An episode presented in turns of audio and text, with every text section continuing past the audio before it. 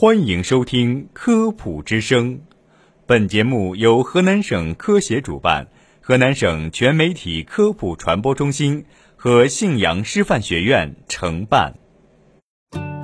分享健康小常识，倡导科学新生活，《科普之声》健康导航，带你快乐生活每一天。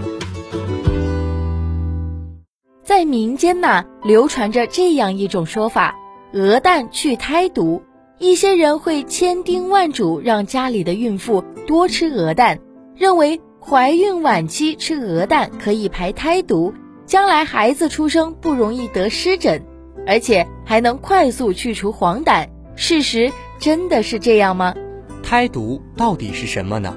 现代医学的理念中并没有胎毒这一名词，其主要是民间的传统说法。大家认为胎毒是婴儿出生后出现的一些皮肤问题，其实这些症状用现代医学的知识解释，无非是新生儿容易出现乳痂、湿疹、鹅口疮、红斑、黄疸等等。新生儿出现的这些皮肤状况，既会受到孕期孕妇饮食及生活习惯的影响，也是受到遗传、激素水平及外界环境等多种因素的影响，并不是所谓的毒。那么吃鹅蛋真的可以去胎毒吗？鹅蛋的主要成分是蛋白质、脂肪以及一些矿物元素，虽然价值营养较高，但是鹅蛋在营养素含量及种类中并没有比鸡蛋、鸭蛋有更突出的优势，营养作用大同小异。鹅蛋的氨基酸的种类反而还少了两种，并不具有去胎毒的功效。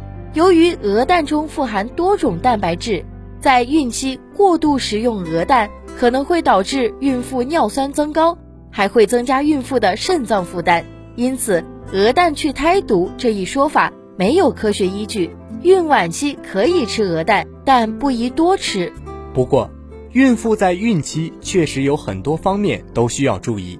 首先，均衡合理膳食，应通过瓜果蔬菜、豆制品。肉类等不同类型的食物来丰富膳食，保证营养的摄取。同时，少吃辛辣、油炸、油腻的食物，多吃青菜及应季水果。其次，需摄入定量的水，孕妇最好每天多喝水。此外，还可以喝一些莲子粥、银耳汤等清火的汤水。再次，注意生活规律，劳逸结合，适当休息，保持机体的平衡，做一些小运动。提高身体素质，增强免疫力。最后，筛查过敏源。如果孕妈们是过敏体质，需要到医院进行过敏源筛查，避免宝宝从母乳中获得过敏源，从而引发疾病。由此可见，鹅蛋去胎毒是没有任何科学依据的。过度食用既折腾孕妈妈，也折腾胎儿。每个妈妈都希望腹中胎儿健健康康的。千万不要被那些没有科学依据的说法所忽悠了。